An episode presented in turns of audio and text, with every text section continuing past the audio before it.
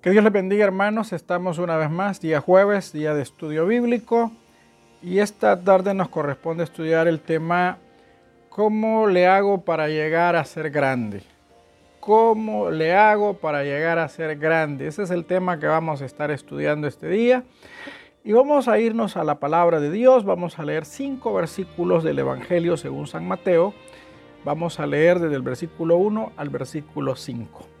Así que si ya están listos ahí en su casa con sus Biblias, acompáñenme en la lectura. Dice la palabra del Señor.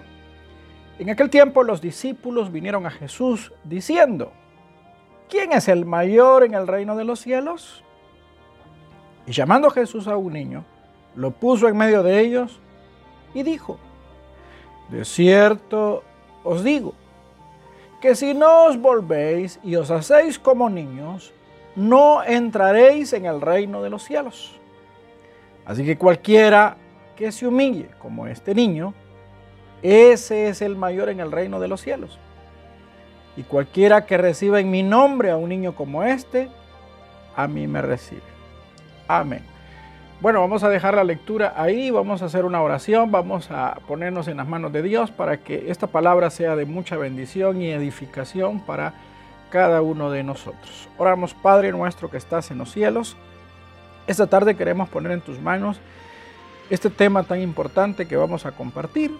Te pido Dios en el nombre de Cristo que tu Espíritu Santo nos esté eh, llenando, fortaleciendo, instruyendo, eh, guiando, Señor, a cada uno de nosotros. Que tu palabra no caiga en saco roto, sino que sea atesorada en corazones hambrientos. Dios, gracias en el nombre de Jesús. Amén y amén. ¿Cómo le hago para llegar a ser grande? El capítulo 18 que vamos a empezar a estudiar es un capítulo que habla mucho acerca de aquellos temas que son fundamentales, que son necesarios para la convivencia, para la buena convivencia. La verdad es que como cristianos evangélicos debemos aprender a convivir no solo entre hermanos, sino que también debemos aprender a convivir con las personas con las que nos toca que relacionarnos. Ah, por ejemplo, en el trabajo, eh, en la escuela o incluso en el vecindario. Eh, este capítulo 18 nos va a dar orientación de cómo lograr una buena convivencia con cada una de estas personas. Y específicamente en esta hora vamos a ver que para tener buenas relaciones interpersonales, que son algo muy difícil de alcanzar, debido a nuestro egoísmo, ¿verdad? lo cierto es que muchas veces nos cuesta llevarnos bien con los demás porque eh, generalmente somos personas egoístas. ¿Qué, quiero decir con esto? Bueno, que casi todo lo que nosotros eh, deseamos o anhelamos o, queremos en la vida tiene que ver eh, con nosotros. Es decir, eh, eh, realmente en nuestro corazón está aquel deseo de, ay, ojalá que mi vecino, Dios le conceda un día tener una casa de tres pisos y un carro del año. Es raro que alguien piense así. No, no descarto que habrá alguien, ¿verdad? No descarto que habrá alguna persona que piense de esa manera. Pero casi siempre cuando nosotros estamos eh, quizá este, anhelando algo, lo anhelamos para nosotros. No lo anhelamos para los demás casi siempre tenemos el deseo de crecer, de, desarrollarnos, de alcanzar nosotros. Solo nosotros, nosotros, nosotros y nosotros. Rara vez, repito, pensamos en nuestro prójimo. Entonces vamos a ver que para ser buenos ciudadanos del reino, queridos hermanos, nosotros debemos aprender a ser gente eh, humilde. Tenemos que aprender a acatar las reglas, las disposiciones de este reino al que nosotros pertenecemos. Obviamente, en el mundo eh, la gente es así, o sea, la gente es eh, cada quien para su lado. En, el mundo hay mucha gente asadón, ¿verdad? Asadón, todo lo para mí, para mí, para mí, para mí, para mí. Entonces, mucho asadón. Y nos han enseñado desde chiquitos a hacer asadones. Nos han enseñado desde chiquitos a ser orgullosos, arrogantes. Usted no se deje, usted es grande, usted es chula, usted es bonito, usted es princesa. Eso es lo que nos enseñan afuera. Pero nos vamos a dar cuenta que en el reino de Dios las cosas son bien diferentes. En el reino del Señor las cosas son distintas al reino de los hombres, ¿verdad? por eso hoy vamos a, analizar este tema, que entre otras cosas vamos a aprender que la humildad es un valor, eh, es un valor que nosotros debemos de practicar si queremos llegar a ser grandes en la vida. Por ejemplo, acá tenemos el primer punto que vamos a analizar sobre este tema, y es que el primer punto nos habla de cómo los discípulos revelan lo que hay en el corazón del ser humano. Los discípulos como dignos representantes de la raza humana nos muestran lo que hay en el corazón de cada uno de nosotros. Dice el versículo 1, y en aquel tiempo los discípulos vinieron a Jesús diciendo, ¿quién es el mayor en el reino de los cielos? Aquí se nos revela lo que hay en el corazón del hombre. El hombre, al hombre le gusta lo bueno, le gusta la fama, le gusta la popularidad, le gustan los buenos lugares, al hombre le gusta lo mejor, lo mejor, lo mejor y lo mejor. Pero vea, ellos están preguntando porque cada uno de ellos quería ser el más grande. Cada uno de ellos quería tener una mejor tajada que el otro. Lo vamos a ver a, lo largo de las escrituras de hecho, hubo una ocasión donde una madre llegó a pedirle a Jesús que le concediera que a sus hijos uno se sentara a su derecha y el otro a su izquierda.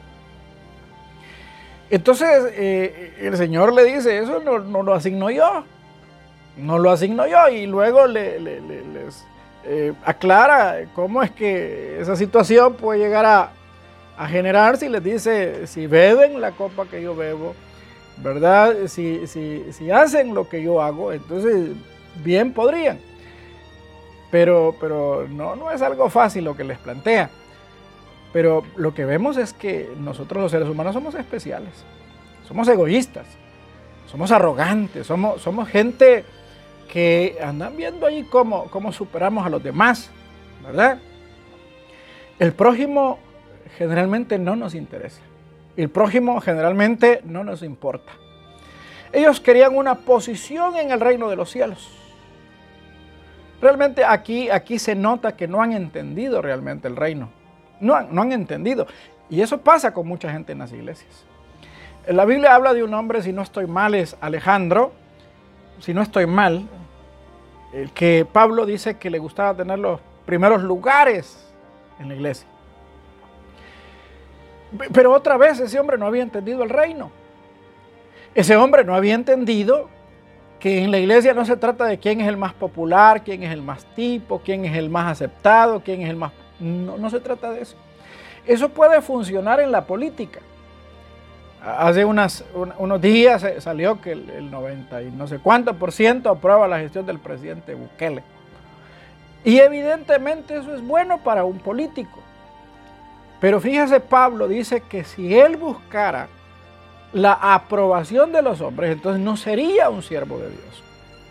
Así que para Pablo no, no se trata de, de ser popular, sino se trata de ser lo que Dios manda que seamos. ¿Verdad? Entonces, en este caso ellos querían ser los más grandes, los más, podría ser los más populares, los más reconocidos, los que estuvieran las luces y las cámaras sobre ellos eso es lo que están anhelando ellos, pero no han entendido el reino. Que en el reino no se trata de ser grande, en el reino no se trata de eso. Así que nosotros debemos como, como cristianos entender que las cosas del reino funcionan diferente a cómo funcionan las cosas en el mundo.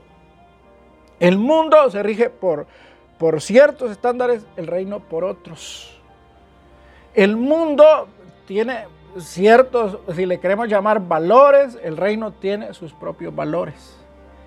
Así que cuando ellos están buscando la preeminencia, cuando ellos están buscando el primer lugar, cuando están buscando la mejor posición, lo que revelan es que son egoístas, que no han entendido el reino y que el Evangelio no les ha calado. Toda persona ávida de popularidad, de aceptación, de, de aplausos, de flashes, no ha entendido el reino, queridos no ha entendido el reino. Amén. Así que, primero, andar queriendo buena posición, lo único que revela es el maltrecho estado de nuestro corazón. Número dos, Jesucristo como digno representante del cielo nos enseña, obviamente, que los estándares del cielo son diferentes a los estándares del mundo. Dice él, llamando a Jesús a un niño, lo puso en medio de ellos y dijo, De cierto, de cierto, os digo, que si no os volvéis y os hacéis como niños, no entraréis en el reino de los cielos. Bueno, eh, yo me imagino que los discípulos al... Yo no sé si el Señor tuvo una introducción, ¿verdad? Pero me imagino que los discípulos a la hora de la respuesta, eh, imagino que ellos estaban esperando una, referencia, ¿verdad? Porque ellos estaban pidiendo sentarse a la derecha o, los primeros lugares, o que el Señor les dijera, miren, la cosa está así, señores. Ya, ya, saben Elías, ¿verdad? Que, hizo descender fuego del cielo, ya saben de Moisés, que abrió el mar, ya saben de Isaías, que vio la gloria de Dios, ya saben de, Ezequiel, que vio los querubines, ya, ya saben de, bueno, y quizá ellos pensaron que el Señor iba a empezar a decirles, eh, miren, si quieren ser grandes, tienen que ser como fulano, tienen que ser como mengano, tienen que hacer bajar fuego del cielo, porque eso es lo que la gente piensa. Por ejemplo, eh, cuando venga un, a un predicador que zapatea, que grita, que emocione, que dice, ¡ay, va a haber milagros! ¡ay, va a haber milagros! ¡Aquí! ¡ay, ese siervo sí es ungido! Pero, pero viene Jesús y a la hora de responder le llama a un niño. A un niño. Ahora es interesante porque estamos hablando de regiones pobres. Regiones pobres. Ustedes saben que el Señor Jesucristo anduvo por aldeas, anduvo por comunidades y me imagino también que los niños de las comunidades son niños, son niños así muy, muy sencillos, muy, muy harapientos, me imagino. No sé qué edad tenía el niño, podría haber sido un niño de 10, 12 años y, y qué sé yo, de esos niños que, ustedes ven en la calle que andan jugando chuñas, llamamos aquí en el país cuando la gente juega, juega descalza, ¿verdad? chuña, un niño chuña, harapiento, quizás un niño eh, curtido del sol, con los pelos parados, porque yo no sé ustedes, cuando yo estaba chiquito, nosotros nos cortaban el pelo pato bravo. Eh, o sea, uno no, no, chiquito y cuando es pobre uno no tiene estilista, ¿verdad? Yo veo que hay, hay, hay, madres que llevan a los niños al salón de belleza, nosotros no, nosotros nos llevaban donde el peluquero y la fórmula era pato bravo. O sea, la, idea era que entre menos frecuente fuéramos al, al barbero, mejor. Entonces, pato bravo, la francesa clara, ayudaba a que uno se mantuviera por, un buen tiempo pelón, ¿verdad? Me imagino yo un niño pelón, chuco, chuña, ¿verdad? Un niño que había pasado desapercibido para la multitud. Un niño que, para la multitud incluso pudo haber sido una especie de estorbo, porque los discípulos ya, ya tuvieron actitudes así de rechazo hacia los niños. Eh, en una ocasión ellos querían ir a ver a Jesús y los discípulos los rechazaban. Entonces me imagino que este niño de seguro estaba no en la primera fila, sino que estaba quizás en las filas de atrás, ahí como de curioso, ahí como de mirón, un niño chuquito, un niño, un niño que, no parecía, ¿verdad? Entonces, claro, cuando el Señor, ¿verdad?, se, afina la voz para, para responder a la, pregunta de ellos, imagino que se quedaron expectantes a ver qué va a hacer el Señor, qué, qué respuesta nos va a dar. Y de repente el Señor se le queda viendo el cipote chuquito y le dice, vení, vení, vos, vení, vení para acá.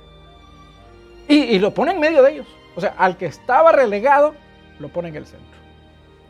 Al que estaba allá marginado, lo pone como el centro. Y les explica. Y les demuestra que los estándares del cielo son diferentes a los estándares del mundo. Son distintos. Nosotros creemos que, el diputado, que el presidente, que el político, que el artista son gente importante. Lo serán aquí en la tierra, queridos. Pero en el cielo, esa gente no vale. ¿Sabe quiénes valen? Valen los humildes, la gente sencilla, la gente de campo, la gente de champa, la gente que va guindada en el bus, la gente que va guindada en el pica, la gente que viaja a las 5 de la mañana, 4 de la mañana, 3 de la mañana a trabajar, la gente que viene 6, 7 de la noche, cansados, guindados, incómodos, expuestos. Esa es la gente que vale. Esa es la gente que vale no los, no los pomposos, no los que viajan en helicóptero, no los que tienen mansiones. No es esa la gente importante para Dios, sino que llama al niño Chuquito, lo llama, vení para acá. Mire querido, yo sé qué es eso. Yo, me he criado en mucha pobreza y, sé cómo se puede sentir uno de, relegado, cómo se puede sentir uno de hasta cierto punto marginado, ¿verdad? Cuando uno es descalcito, cuando uno es chuquito, cuando uno es, es prietillo, yo, sé lo que se siente sentirse marginado, porque me crié en pobreza.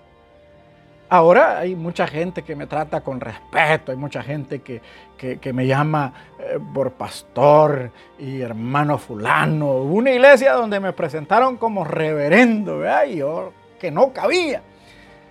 Pero le decía yo después al pastor, mire, este reverendo se ha bañado en ríos chucos, le decía yo, porque, nos ha tocado, mire, cuando vine a vivir aquí a, a Popa, nos íbamos a la pose del abogado a tirarnos allá al, la pose, y eran nuestras piscinas, eran nuestros deleites. Allá nos, primero nos cruzamos el río Las Cañas, que a veces nos llegaba el agua hasta la cintura. Y, nos íbamos a tirar al río, después a la poza, a bañar y después regresar por el río Chuco. A, las rabaneras, a cortar rábanos, a pedir que nos regalaran. Hemos tenido una infancia triste, lamentable, en el sentido de que nos han visto de menos.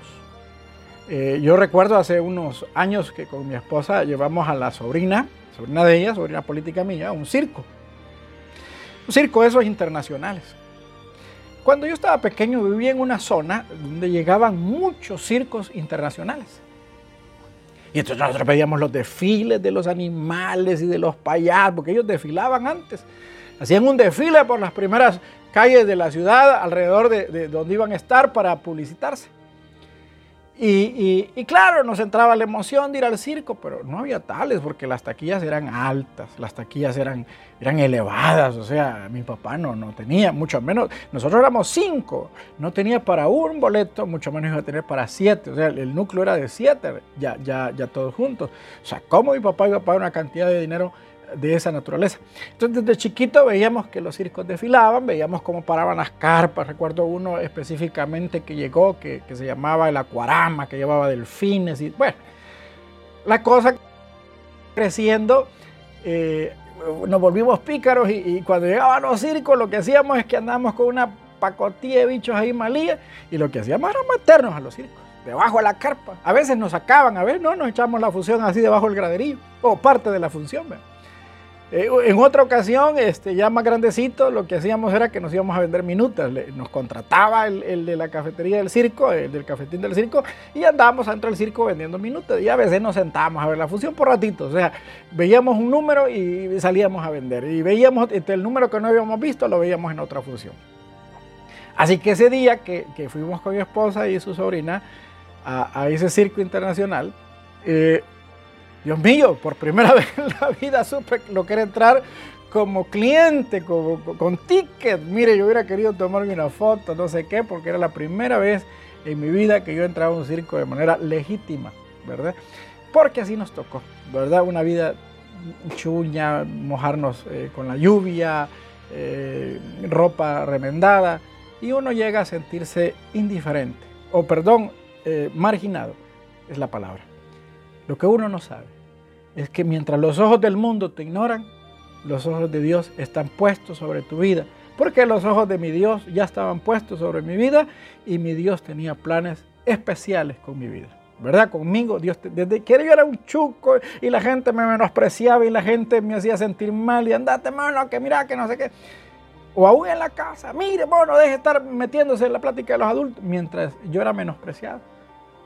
Dios quizás sonreía y decía, este chiquito, un día eh, yo lo voy a usar para la gloria de mi nombre. Así que los estándares del cielo, queridos, son bien diferentes a los estándares de la tierra.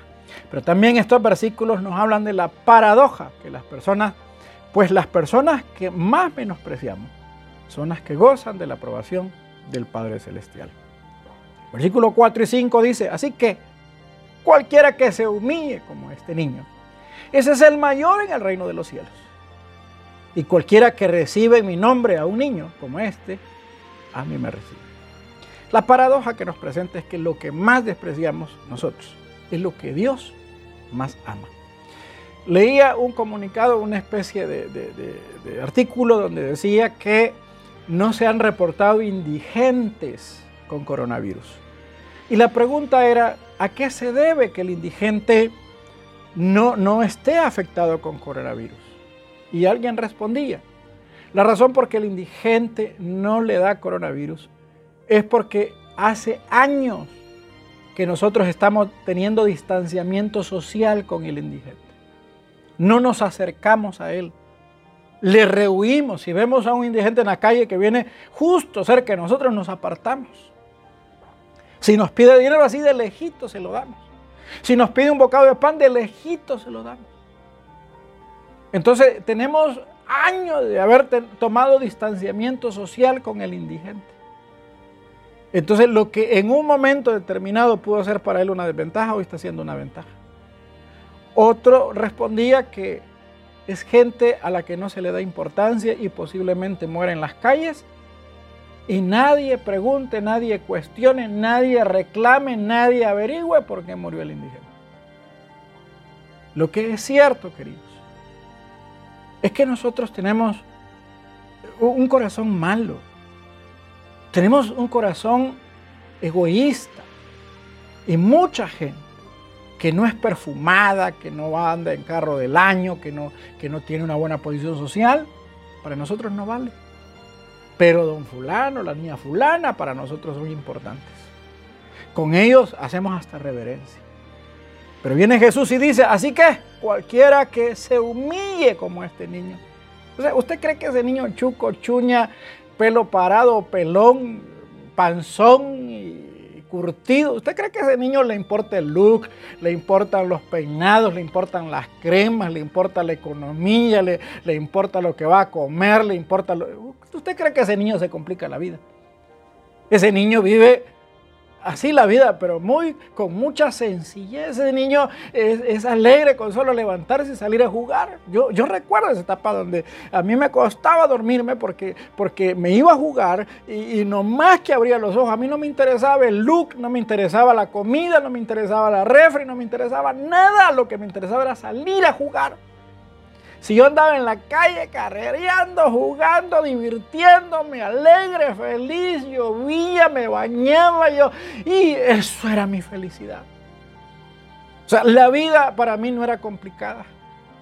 Si hoy me peleaba con amigos, otro ratito estábamos jugando. Si, si, si, si alguien compraba una soda, uno se, valía de leche a la lagarto, de la tusquia, o, no sé, de algo para, ver cómo, cómo conseguíamos. O, o, si alguien pasaba con una bolsa de churros, salíamos todos detrás, dame, dame, dame, dame, y compartíamos. Éramos felices. Jesús está diciendo que esa vida que nosotros despreciamos, esa vida de la que queremos huir, la vida de la sencillez, es la vida que Dios quiere que llevemos. Que ya dejemos de afanarnos, de preocuparnos, que si el cable, que si el internet, que si el celular, que si los datos, o sea, ya dejémonos de preocupar por eso y vivamos una vida sencilla. Humillarnos es algo difícil para nosotros. Pero el Señor quiere que seamos humildes, que seamos sencillos, que con tener para vestirnos y comer eh, nos demos por satisfechos. Dice, esa gente que no se complique, esa gente que, no anda viendo si combina o no combina esa, la, ropa, esa gente que, que, le entra los frijoles todos los días y con alegría. Ese es el grande en el reino. Ese es el grande porque ese ha entendido que la vida no se trata de cuánto tienes, la vida se trata de ser feliz, de temer a Dios y ser feliz. Y cualquiera que recibe en mi nombre a un niño como este, a mí me recibe. Porque el Evangelio de la prosperidad es una farsa. O sea, Dios no está interesado en que andes en carro, que tengas carro del año, que tengas piscina, que tengas cuenta. Eso no es interesante. Para Dios eso no es fundamental. Lo que es fundamental para Dios es que seas salvo. Mira, hay un montón de gente, voy a usar una palabra, tal vez me la entienden, paniqueada con esto del coronavirus. Ay, gente, ay, ya te lavaste, ay, ya saliste, ay, aquí, ay, la diste. Si así se cuidaran del pecado, pero al pecado no le tienen miedo. Mire, ¿qué nos puede hacer el coronavirus? Nos puede mandar al hospital una quincena o nos puede quitar la vida. Pero ¿qué nos puede hacer el pecado? Nos envía al infierno. Si así como le temen al coronavirus, le temieran al pecado, fuéramos otra clase de personas. Voy a terminar con una historia. Dicen por ahí que un día iba un hombre con su hijo caminando. Y de repente iban oyendo las aves, los animalitos del bosque. Y de repente empezaron a oír un ruido extraño. Y el papá le dijo, hijo, ¿qué sonido es ese? Pues no sé, papá. Le. Papá le dice, hijo, ese es el sonido de una carreta vacía. Ah, sí, le dice. Cuando las carretas van vacías hacen un montón de ruido. Cuando llevan carga el ruido se queda, se queda en silencio, eh, se desaparece. Yo creo que usted ha viajado en buses cuando van vacíos, ve el bar laterillo. Luego, el que escribe esta moraleja hace una aplicación y dice que la persona entre más vacía está, más ruido hace. La persona que menos tiene, la persona más vacía, es la que más ruido hace. Es la que quiere mostrar una vida perfecta, es la que quiere mostrar una vida excelente, es la que quiere demostrar que es la persona más importante. No, queridos, las personas que están llenas de Dios son personas calladitas. Así que la humildad nos va a servir mucho en nuestras relaciones interpersonales y especialmente en nuestra relación con Dios. Déjenme orar por ustedes. Padre que estás en los cielos, esta tarde hemos hablado acerca de lo importante que es la humildad. Tú nos has recomendado que debemos de ser humildes como los niños, los niños que, querido Señor, no se complican la vida como los adultos. Padre, ayúdanos, enséñanos, guárdanos, permítenos ser como niños. En el nombre de Jesús, amén y amén. Que Dios les bendiga, amados. Nos vemos primeramente Dios el día domingo.